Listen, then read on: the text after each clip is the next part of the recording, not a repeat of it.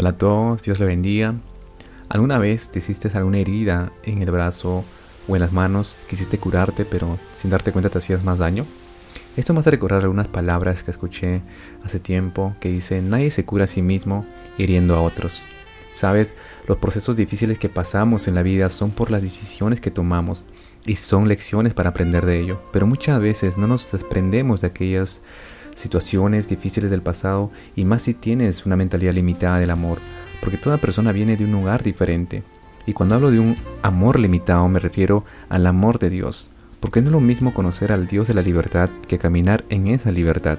Podemos conocer a Jesús, pero las mentiras de Satanás muchas veces se hacen más fuertes en nuestra mente diciendo mentiras que quizás somos un fracaso como persona, que no tenemos lo que necesitamos para construir un matrimonio de de cumplir nuestros sueños, de que nuestra familia conozca a Jesús o de que Dios no me ama y no me escucha.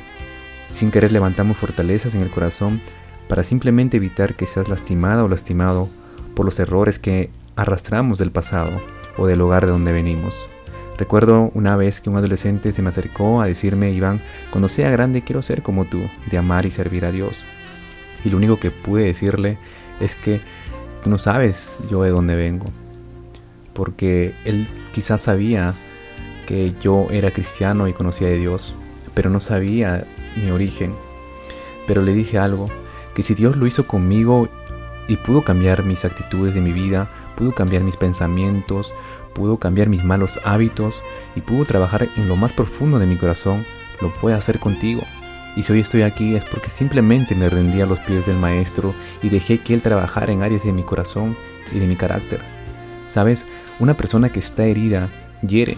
Y si una, si una persona viene arrastrando aquellas heridas del pasado, lo que único va a hacer, aunque no quisieras, aunque te propusieras no repetir lo que habías experimentado en el pasado, y es si es lo único que está en tu corazón, llegarás a lastimar o herir a las personas que amas. Decide rendirte a Jesús. A veces pensamos que no somos merecedores del amor de Dios, pero a pesar que vemos todo lo malo en este mundo, quiero que entiendas que tienes que cambiar tu mentalidad de realidad a verdad. Y si tu realidad es el trasfondo de tu vida de que has sido marcado, dañada o dañado y que no había un ejemplo a tu alrededor, pero eso no es la verdad de Cristo. La verdad es que tú eres una hija, eres un hijo amado por Dios. Los planes de Dios que tiene para ti en tu vida son planes de bien. Que Dios te ama y que Él tiene lo mejor para ti. Pero Dios tiene que trabajar mucho en tu vida como lo está haciendo hoy en mi vida. Quiero decirte que detrás de un testimonio hay un mensaje que dice que Dios lo hizo conmigo, también lo hará contigo.